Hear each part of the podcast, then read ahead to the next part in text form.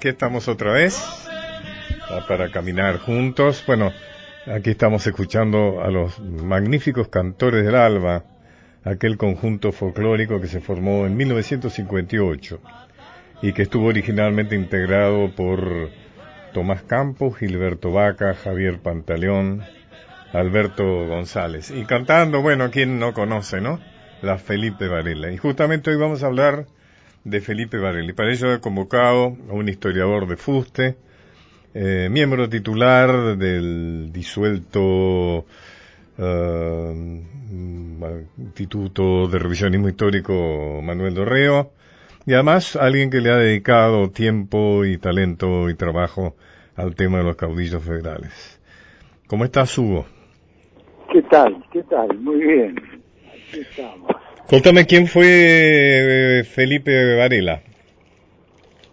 Felipe Varela es el gran calumniado de la historia oficial por aquella incursión memorable en Salta, ¿no? donde se tejió la leyenda negra sobre esta montonera que derrotada después de la batalla de Pozo de Vargas, realizó una campaña por todo el noroeste, hacia el confín incluso de Bolivia, donde finalmente se refugió.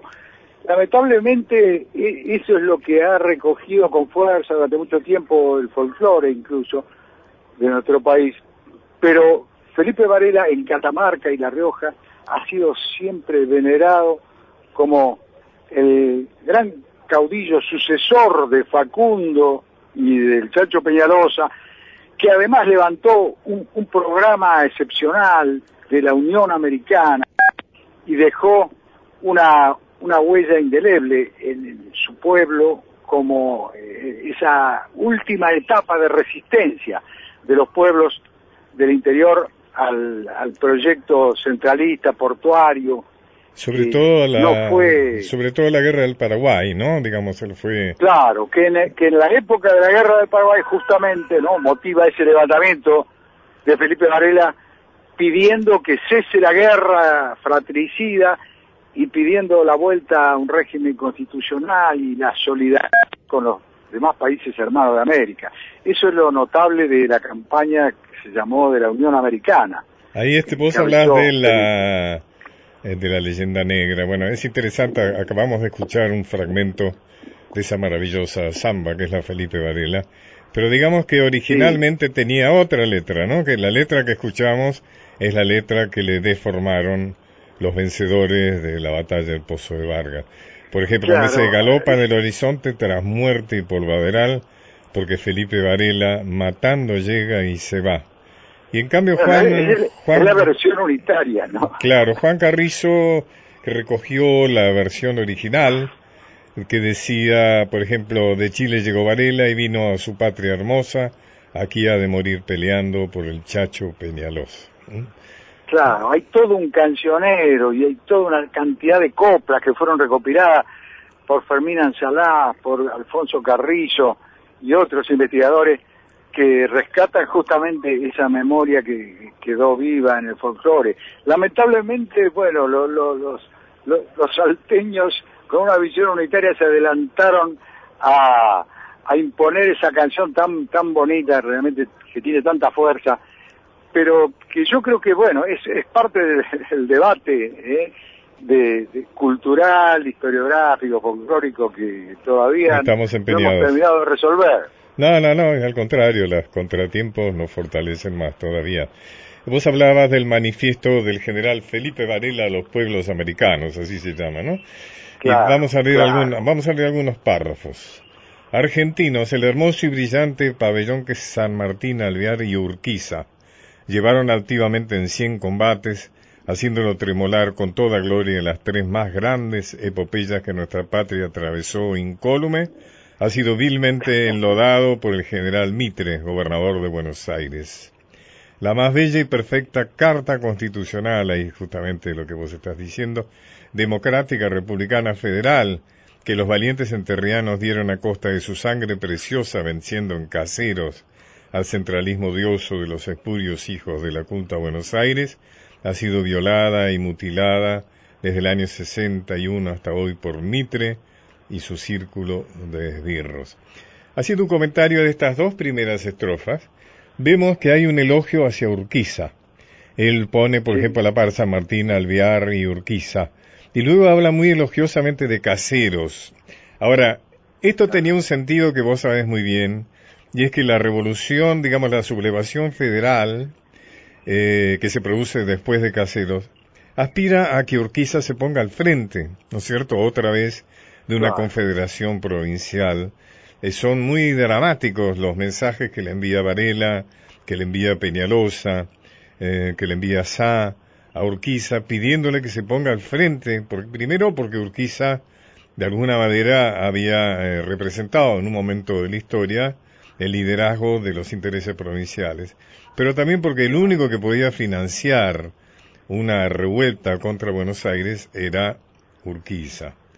Urquiza... en ese momento están puestas las esperanzas de las provincias del interior en Urquiza que en realidad defrauda, ¿no? Y finalmente sigue plegándose al proyecto porteño de Mitre, tanto en, en cuanto a la guerra del Paraguay, donde, bueno, es bochornoso incluso lo que tiene que sufrir cuando se le desbandan las tropas, como luego, eh, incluso en su intento final de, conciliar con Sarmiento, que es lo que le va a costar la vida, ¿no?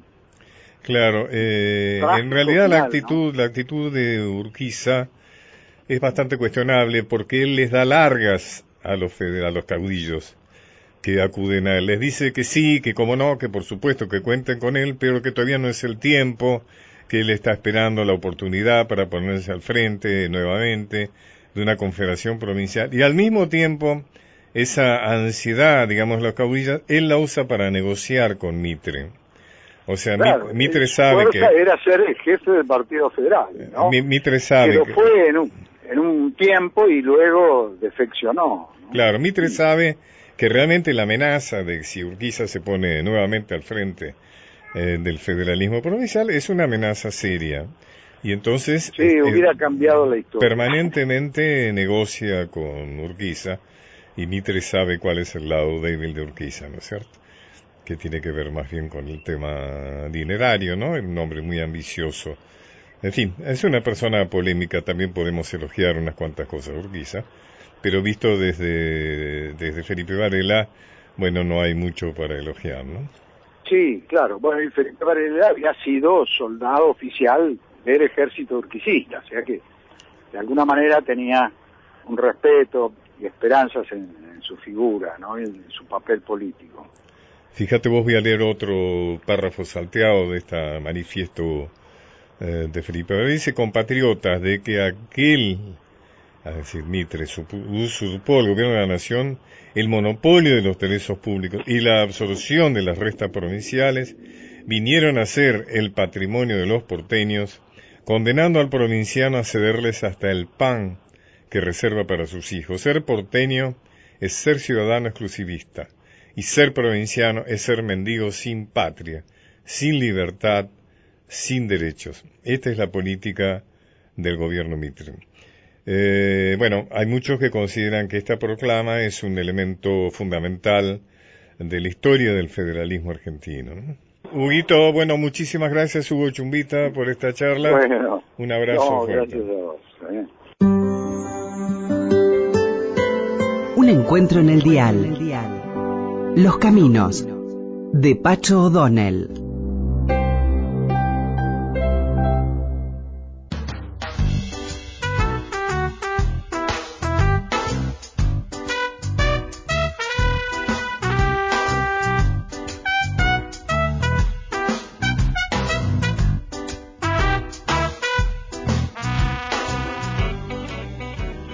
Estos últimos días ha estado muy presente, eh, debido a su fallecimiento, eh, la figura de Fidel Castro. Eh, como soy enemigo de, la retórica, me gusta recordar, bueno, también por mi pasión de historicista, me gusta recordar algunos hechos de, la historia de Fidel. Uno de ellos, yo recuerdo que yo personalmente lo viví muy angustiosamente, fue cuando estuvimos a punto de la guerra nuclear que considerábamos y seguimos considerando, inclusive ahora hay más poder todavía, de que era el fin del mundo, ¿no es cierto?, una guerra nuclear entre eh, Estados Unidos eh, y la Unión Soviética. Y digamos que nunca se estuvo más al borde de la guerra nuclear que a raíz de la crisis de los misiles. Hagamos alguna memoria sobre esto. Fidel cuando derroca al cruel tirano Fulgencio Batista, en sus primeros momentos busca la ayuda de los Estados Unidos. Eso lo hace, por ejemplo, en la Argentina, en 1959, cuando viene a la reunión de los 21 durante el gobierno de Arturo Frondizi y plantea claramente el pedido a Estados Unidos para que destine una cantidad importante de dinero para favorecer el desarrollo eh, industrial, desarrollo económico de los países eh, de Latinoamérica. Eh, Fidel indudablemente tenía que cumplir con la promesa hecha a los campesinos que se incorporaron en masa a su guerrilla en la Sierra Maestra. Hizo, siempre se lo recordaban, sus dos laderos que se confesaban abiertamente como comunistas, que eran su hermano Raúl y nuestro eh, Che Guevara. Por eso es que incauta tierras, digamos, y toca intereses de su vecino, ah, que está a menos de 90 millas de distancia, que es la principal potencia del mundo, que era y sigue siendo Estados Unidos. Luego además eh, incauta algunas refinerías, algunas empresas, y Estados Unidos torpemente le declara, podríamos decir, la guerra, por lo menos una situación beligerante, no solo el bloqueo, sino también el saboteo, etcétera, etcétera. Entonces Fidel no tiene otra alternativa que volcarse hacia el bloque comunista, incorporarse, digamos, a los países satélites de la Unión Soviética y se declara abiertamente marxista leninista. Recordemos también que hay un intento de invasión en el Bahía de Cochinos, una expedición preparada antes de que asumiera Kennedy. Kennedy él no la manda eh, mm, acorde con sus ideas con la con la violencia y la colaboración norteamericana que estaba prevista, sino que eh, bueno la deja prácticamente a su a, su aire y eh, la invasión es rechazada en 72 horas por la movilización popular en defensa de la revolución castrista. Em, bueno, por supuesto eso fue una herida muy seria al prestigio, podríamos decir, y al honor americano, y entonces se redoblan los, eh, los actos, las acciones eh, beligerantes en contra eh, de Cuba, ¿no? Se pone en marcha una operación que se llamó Operación Mangosta, que consideraba, bueno, en utilizar todos los medios, por ejemplo, incendio, el bombardeo de los cultivos eh, de azúcar, la em, infiltración de, eh, de saboteadores y de espías, etcétera, etcétera. Em, inclusive estaba muy presente la idea de una nueva invasión a Cuba, pero esta vez con todas las de la ley, diríamos, y con plenas garantías de éxito. Fue entonces cuando Castro le anuncia a Khrushchev, que era entonces el, jefe eh, de la Unión Soviética, el presidente, secretario general, ¿no? De la Unión Soviética, de la invasión inminente, y le pide que la defienda, es decir, que arme alguna forma de defensa de la revolución cubana.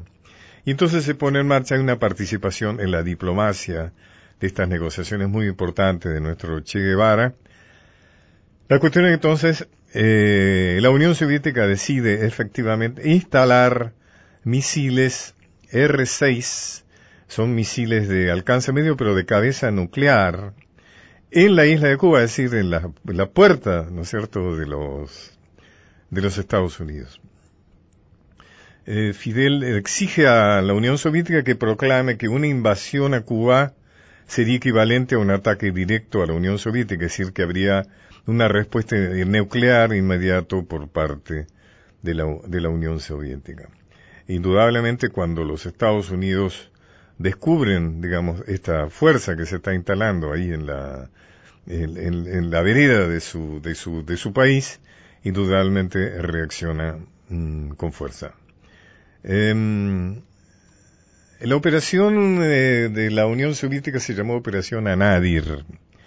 Y la idea fue, fíjese, eh, en, el marco, me acuerdo que era, si no me, creo que no me equivoco, entre mediados, entre junio y octubre de 1962, acá tengo la lista frente a mí, remitió a Cuba 24 plataformas de lanzamiento, 42 cohetes R6, ¿no es cierto?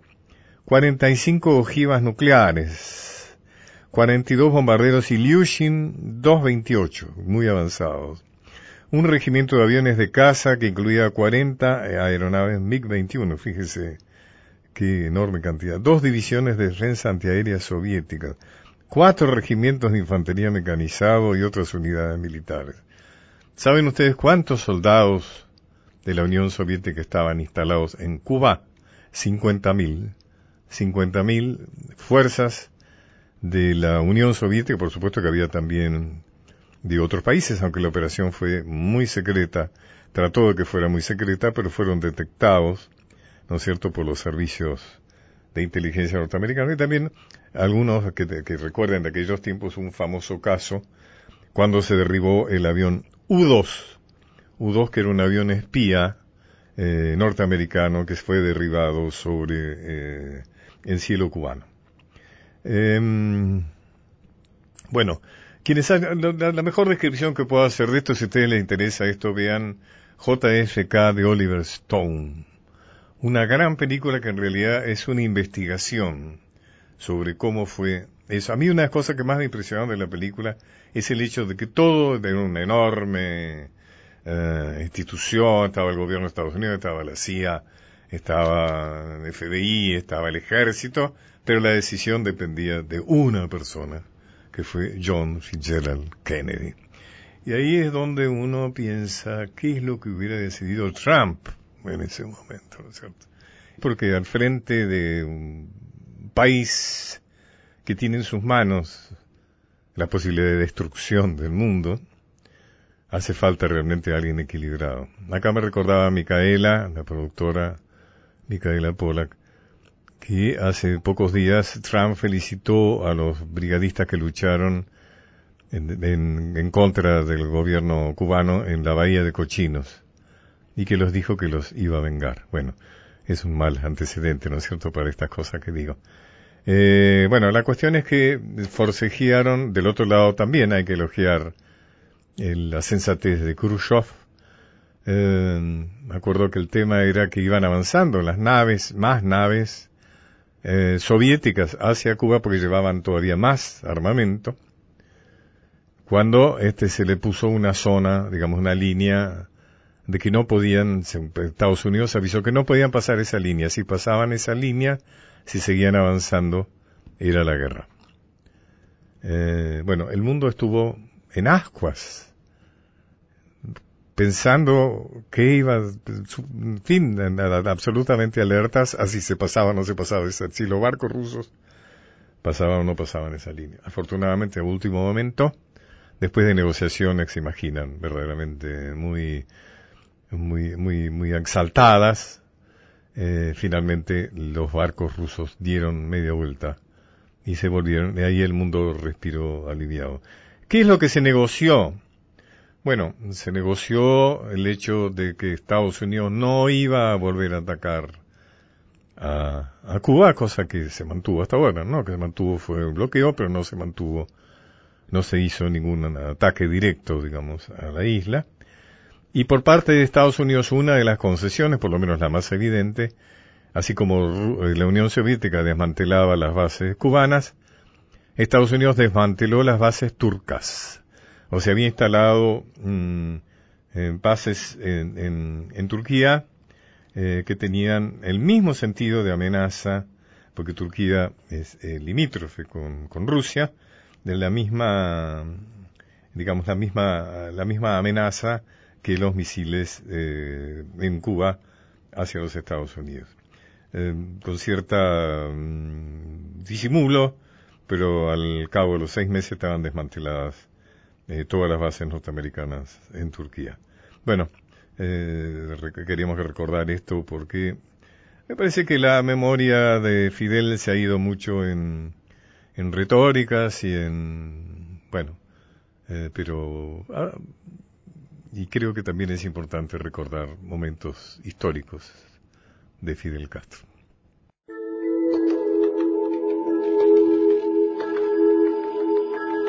Transitando por, Transitando por nuestra historia. Los caminos de Pacho O'Donnell.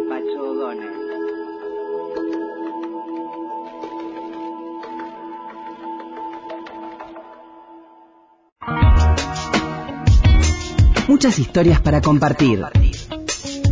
Los, Los caminos de Pacho O'Donnell.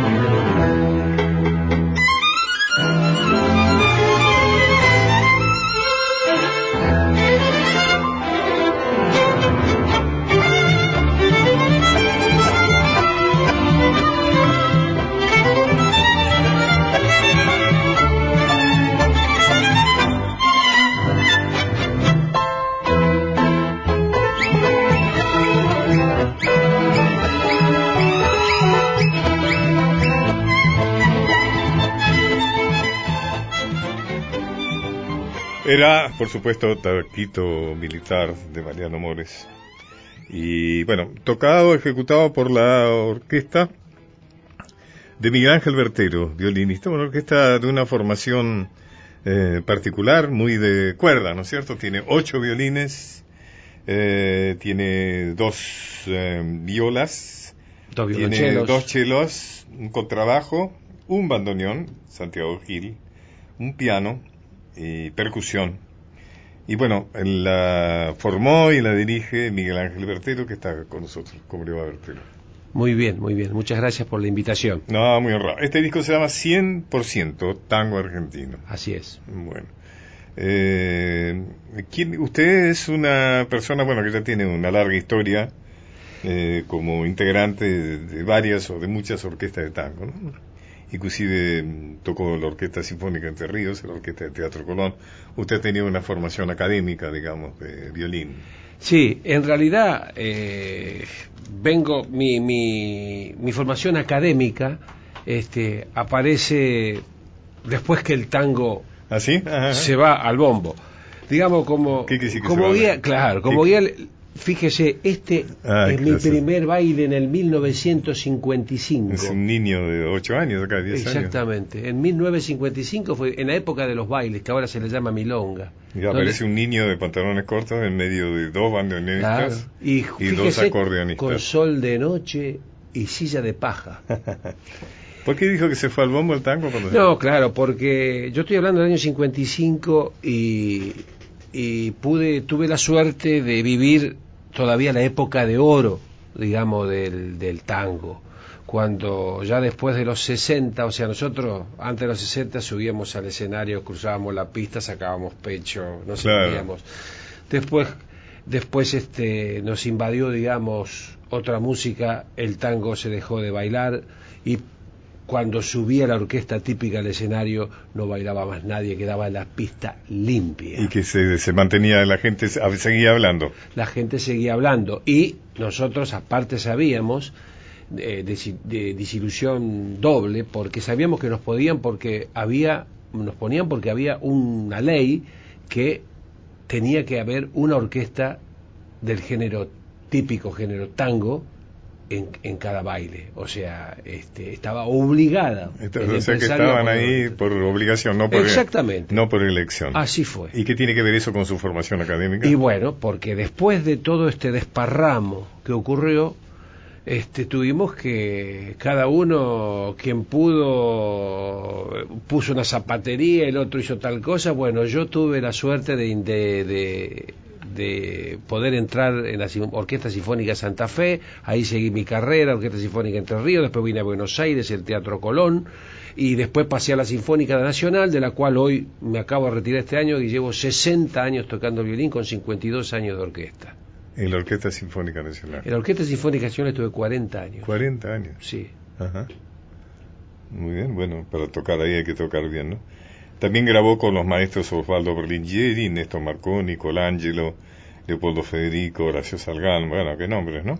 Mariano Mores, Atilio Stampone, Carlos García, Osvaldo Piro, etcétera, etcétera. etcétera. Sí, sí, prácticamente grabé O sea que usted todos. tiene recuerdos de todos ellos, ¿no? Exactamente, sí. ¿De quién, Sí. ¿A quién recuerda muy especial? Si hoy yo le digo, bueno, cuénteme algo de alguno de ellos.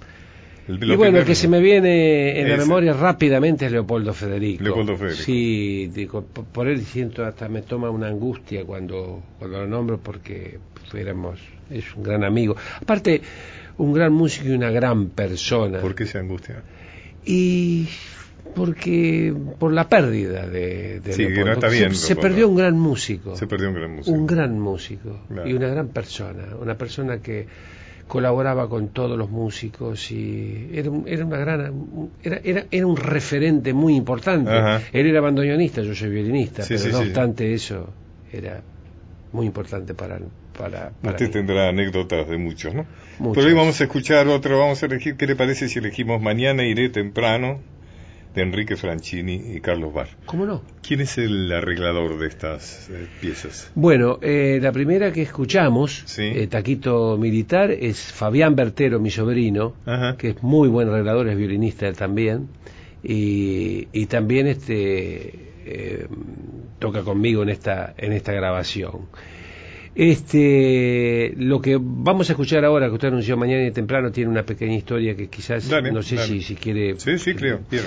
Este, yo a Franchini no lo conocía. Franchini ha sido uno de mis ídolos y creo que de mucha gente, de los grandes violinistas argentinos. ¿Cómo no? Franchini Pontier, ¿no es cierto? Eh, claro, Franchini, claro, cuando empezó Franchini Pontier, exactamente. Claro, claro. Este, yo tenía 10 años en esa época, 9 años. Bueno, eh, estando acá en Buenos Aires, pues, rápidamente, y voy a tratar de... de- de- dele. eh, este, eh, eh, me encontré enfrente del Colón con Suárez Paz, Fernando Suárez Paz, el, el violinista de Astor no, Piazzolla, claro, claro. eh, gran amigo y extraordinario violinista, que me dice, vení que te voy a dar una sorpresa, Eh, vamos a grabar. Bueno, vamos. Entonces eh, terminamos en la, en la sala de grabación, en aquel entonces de los TNT, de los famosos TNT. ¿no? Y llego ahí y me encuentro con Enrique Mario Franchini, con Reinaldo Niquele, otro fenómeno del violín, eh, este, Suárez Paz, y yo, yo digo, ¿qué hago acá? Y entonces este, ahí aparece este un pianista, Ronald Valentino, de la zona de, de, de- de que era yo de Santa Fe, que yo cuando era chico tocaba con él, que tenía 14 años, este, que cuando él se enteró que yo estaba aquí, él estaba acompañando a Enrique Dumas acá. No, nos habíamos dejado, totalmente habíamos perdido contacto. Entonces, cuando se enteró que estaba, dice, llamalo Angelito, él me decía Angelito a mí. Bueno, muy bien, hicimos la grabación, también por eso puse en este CD Concierto en la Luna, por este, por este encuentro ahí con este Ronald Valentino. Pero terminamos la grabación cuando me encuentro en la vereda que iba para el Teatro Colón, en ese entonces, eh, año 76, estaba en el Teatro Colón. Franchini me llama y dice, ¿para dónde va, joven? Me dice, porque no, no- no- no- Sí, a, sí. a nosotros no nos, nos trataban de usted en esa época, ¿no? Las personas mayores. Entonces le digo, voy para el Teatro Colón, venga, lo llevo. Me dice, yo voy a Caño 14. Entonces, este, ahí me cuenta, mire, usted sabe que escuché los otros días eh, en televisión, en un programa de Andrés Percival, en la noche de Andrés, que usted tocó, dice, un tema mío, mañana iré temprano. Casualmente ese tema se tocó para mi casamiento. Pero le voy a contar una historia, dice que nadie la sabe, o que pocos la sabían. Yo no, no la conocía. Ese tango donde en la letra de Carlos Bar dice, eh, le voy a llevarle flores a la tumba de mi amada, no es de mi amada esposa o mi amada novia, es de mi amado hermano, Ah, que en aquella época nosotros no podíamos digamos poner digamos no no no iba a tener éxito la letra entonces tenían tenían que cambiarla o sea este tango está dedicado a su hermano A su hermano. a su hermano muerto A su amado. a su amado hermano Horacio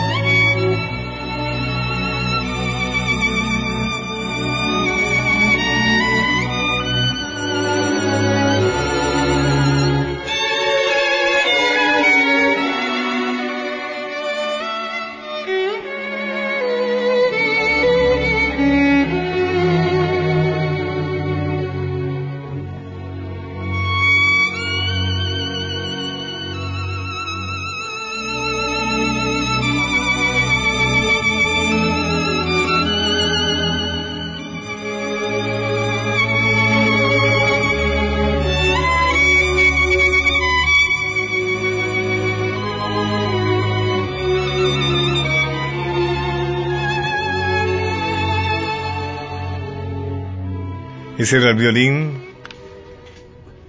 de Miguel Ángel Bertero, ¿no? Con el cual estamos conversando. Bueno, pues a continuación podemos escuchar. Primero le quiero decir que este programa, sabe, amigo Bertero, Sí. es solamente posible por el talento de mi productora Micaela Polak y del ayudante técnico, del operador técnico Matías Arreceigor. Buenísima gente, muy capaz, muy leal. Y bueno, ellos son los que hacen posible esto. Y vamos a escuchar recién el concierto en la luna. O sea que vamos a escuchar concierto Ah, en la luna.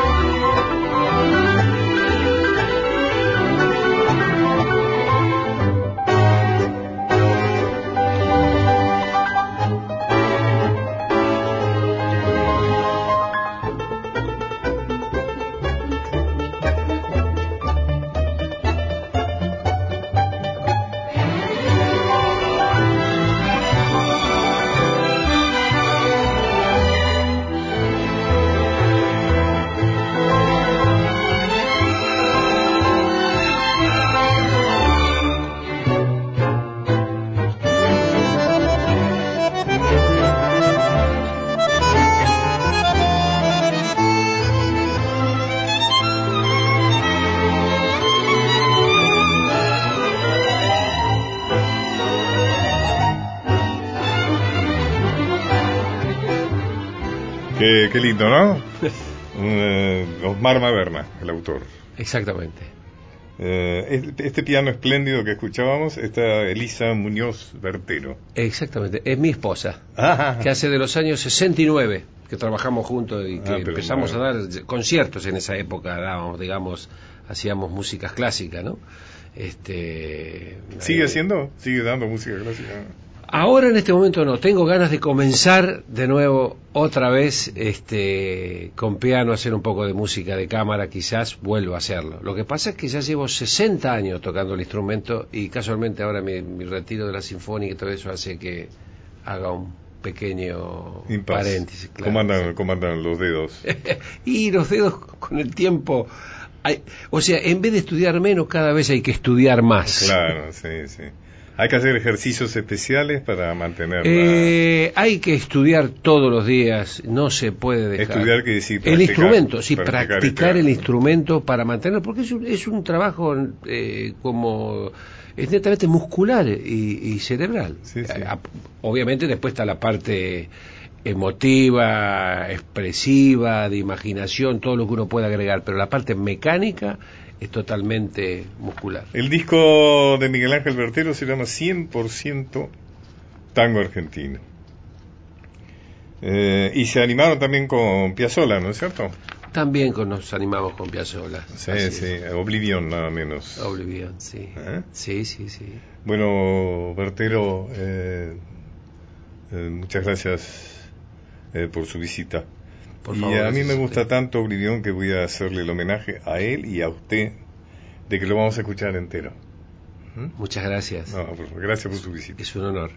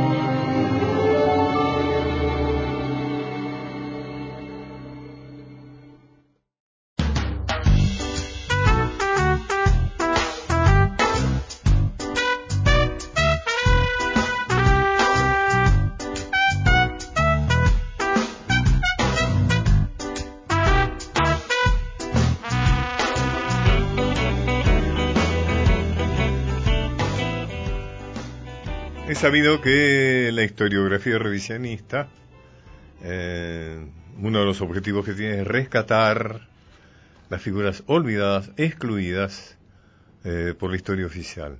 Y estas exclusiones no son arbitrarias, responden a ese principio liberal, eh, oligárquico, eh, porteñista, ¿no es cierto?, antiprovincial. Y por eso es que hay alguna, por ejemplo, es, la historia oficial es una historia de, personajes de, de, alta clase, ¿no es cierto? Inclusive la Revolución de Mayo nos lo cuentan a partir de los criollos eh, pudientes, ¿no es cierto?, de los criollos que compartían, podríamos decir, la clase alta de aquellos tiempos, y se obvia la participación popular en la misma. La historia oficial tiene poco lugar para las mujeres, tiene poco lugar eh, para, los, eh, para los obreros, para los trabajadores, y tiene muy poco espacio, sobre todo para los afrodescendientes. Em, inclusive hay historiadores que afirman, y yo les creo, que el sargento Cabral era esclavo, o por lo menos era hijo de esclavos. Ustedes saben que el ejército de San Martín incorporó afro-argentinos que buscaban de esa manera también, después de algunos años de servicio, de adquirir la libertad. Em, bueno, pero nunca nos contaron que sargento Gabriel Cabral era un negro, para decirlo en la terminología tradicional. Eh, Daniel Virón, que es un historiador que perteneció al Instituto Nacional de Revisionismo Histórico Manuel Dorrego, ha escrito un libro muy interesante que tiene el sentido de restañar justamente este olvido, entre comillas, muchas comillas, de nuestra historia oficial, un libro que se ocupa de una figura verdaderamente entrañable eh, de, de, nuestra historia de la época de la independencia. ¿Cómo estás, Daniel? ¿Qué tal, Pacho? ¿Cómo va? Bueno, contanos qué es tu libro. Bueno, yo te estaba escuchando atentamente antes de entrar de lleno. Este, no solo eh, no nos contaron que el sargento Cabral era afrodescendiente, sino tampoco nos dijeron que el compositor de la música de la marcha de San Lorenzo también era afrodescendiente. Ah, mira, eso no lo este, sabía. Cayetano Silva, uruguayo, nacionalizado argentino, escribió la, la música de la marcha de San Lorenzo y lo llamativo de caso, que esto viene a colación, es que cuando él fallece en Rosario, el 18 de enero de 1920, no, le niegan sepultura por ser negro. Y terminan sepultándolo en el cementerio de Venado Tuerto recién en 1997, pero sin este, una lápida que tenga su nombre. bueno, contame de tu libro. De, bueno, el libro de María Remedios lo que trata de hacer es lo que bien dijiste vos, comenzó siendo la historia de ella, de esta mujer valiente, afrodescendiente, que comienza su carrera, digamos, de, de, apoyo a la liberación americana en la segunda invasión inglesa, haciendo de enfermera, alivianando a los soldados de sus mochilas, de los pesos, este, peleando entre medio de, del aceite que caía desde las terrazas.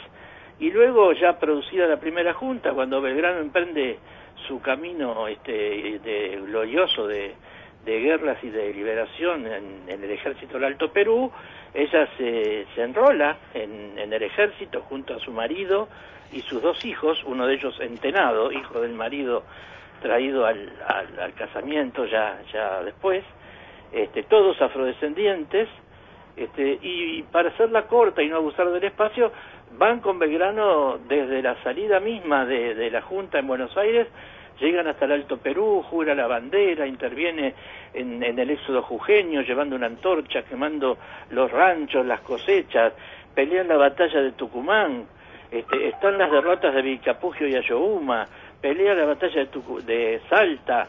Eh, es, de, destacar que luego de la batalla de Tucumán, cuando Belgrano este, se entrevista con ella previo al combate y ella le pide permiso eh, Belgrano en principio le dice que no, que las mujeres no pueden ir al frente de combate, pero como a una gente, a una persona con pasión libertaria como era ella, no se le podía decir que no en estas cosas, ella va igual como enfermera y termina levantando este, las armas y peleando codo a codo con los soldados, ¿no? Se habla, se habla de que ella es la madre de la patria. Sí, empezó, empezó la voz entre los soldados de llamar la madre de la patria, esto llegó a Belgrano, Belgrano luego de esta batalla que estoy mencionando, la de Tucumán, frente a la tropa con su sable en alto, la nombra capitana del ejército. Capitana del ejército. Sí, señor. Y ahí mismo este, reconoce, la reconoce con, como se había hecho popular como madre de la patria. Es luego de esa batalla en que ella es reconocida como madre de la patria y capitana del ejército del norte por el propio general Belgrano. Este, es prisionera luego de las derrotas, sometida a nueve, a nueve días estar atada en el centro de una plaza este, tomada por los realistas en el norte, este, a 30 latigazos por día. ¿Vos te imaginás, Pacho, lo que era un noviembre, pleno verano en, esa, en ese norte, este, en un medio de una plaza con el polvo, con la sangre, con el sudor, este, y con esos lonjazos 30 por día atada sin desatarla las 24 horas, este, esperando que muriera de infección y cuando la meten en el calabozo, en vez de compadecerse, ayuda a los patriotas que estaban presos a escaparse para que se unan a Güemes y a Belgrano en Salta. Y cuando ella se escapa, se lleva consigo el cuerpo decapitado de su marido y lo da cristiana sepultura en Salta. y en Salta es una historia, ¿no? que, que, el tema es que después no le fue mejor, ¿no es cierto? O sea, su misma condición, su misma condición de de afrodescendiente y por los prejuicios que habría y demás del tema de la época, hizo que finalmente terminara de mendiga en Buenos Aires, ¿no? Muy bien, exactamente. Eh, todos la llamaban la capitana, nadie sabía por qué, hasta que un día Tomás de Anchorena la ve y dice, pero si es la capitana, ¿qué hace acá? Y, y entonces él lleva, este, la, la, convence de escribir una, una carta pidiendo una pensión por su por su actividad durante tanta la guerra de independencia ni siquiera este, es leída prácticamente esa carta Tomás de Anchorena después lleva su caso a la Junta de Representantes de la provincia de Buenos Aires donde se le otorga una pensión este, después de muchos cabildeos que a los tres años este, se le resuelve dar un peso por día de pensión. Para que te des una idea, 70 centavos salía este, un litro de aceite. El, la que la trata mejor es Rosas, ¿no? Claro, Rosas cuando se entera quién es ella, manda a incorporarla a su ejército, le da, la asciende con el grado de sargento mayor. O sea que cobra el salario de un sargento. Y, y, ahí empieza a cobrar, y en agradecimiento, ella se pasa a llamar a partir de ahí por propia voluntad María Remedios del Valle Rosas. Claro, se agrega el Rosas. Se, se agrega Rosas. Y, y tal es así que cuando llega triste, la triste noticia de su, de su baja por fallecer, el parte eh, militar, que aunque le llega, dice baja, el mayor de caballería, doña Remedios Rosas, falleció. Mayor de caballería. Exactamente. Pero eh, Rosas le da, eh, muere a los 80 años. yo le pido a los oyentes que se pongan en la época, ¿no? Esta mujer con balazos encima, seis balazos de, la, de los combates, sablazos, latigazos, este, habiendo penurias, penurias. Hasta, hasta, el Alto Perú y vuelto hasta Buenos Aires. Eh, muere a los 80 años y siempre digna, ¿no? Fue una de fierro, ¿no? Eh, bueno, qué bueno que hayas reivindicado esta figura porque no es banal, es decir, reivindicando esta figura que ha sido oculta, digamos, ¿no? En nuestra la historia que nos cuentan y que nos enseñan, reivindicás también, por una parte, el papel de la mujer en las batallas, porque parecería que las mujeres no tenían nada que ver en la batalla. Bueno, sí, tenían que ver en las batallas, quizá no especialmente por eh, tirar tiros, pero sí todo lo que hacía la logística de las batallas, ¿no es cierto? Llevar alimentos, transportar los proyectiles, este, er, digamos, eh, reordenar las, trincheras, etcétera, o era una tarea muy importante. Pero por otra parte está claro, evidente, que reivindicase el papel de los afrodescendientes, de los afroargentinos. Y sí, claro, por supuesto, hay tantos nombres queridos de, estos afrodescendientes. Contanos eh, algunos más. Eh, mirá, eh, eh Falucho este, es, uno de los más conocidos, este, pero yo tengo en el, en el libro que escribí un capítulo donde hablo específicamente de ellos, y lo tenemos al capitán Andrés Ibáñez, al cabo Felipe Mancilla, Carmen Ledesma, llamada la mamá grande, al coronel Domingo Sosa, a Gregorio Badilla, al mayor, al mayor Manuel Gervasio Posadas, que fíjate lo que son las cosas, es el chosno de la mujer afrodescendiente, representante de los afrodescendientes del grupo colonial, que eh, estuvo en la mesa presentando el libro conmigo. Ah, qué bueno. Eh, Daniel, vamos a tener que cortar acá, pero el tema es tan interesante. Ahora, en la próxima vez podemos hablar de todo el tema de los afrodescendientes en Buenos Aires, en la Argentina, y cuál es la tarea que están llevando de reivindicación con eh, de gusto, su papel. Vos sabés que Daniel amigo y todas las veces que quieras estamos... Daniel. Brión, felicitaciones por tu libro. Eh, de repetirme el título. El título es Capitana María Remedios del Valle, Madre de la Patria. Está en las está en librerías. Está en librería, sí. Bueno, un abrazo. ¿eh? Gracias, Pacho, un abrazo. Bueno, nos vamos, es el final del programa. Muchas gracias por haberme acompañado otra vez. Espero que les haya gustado y bueno, hasta la próxima.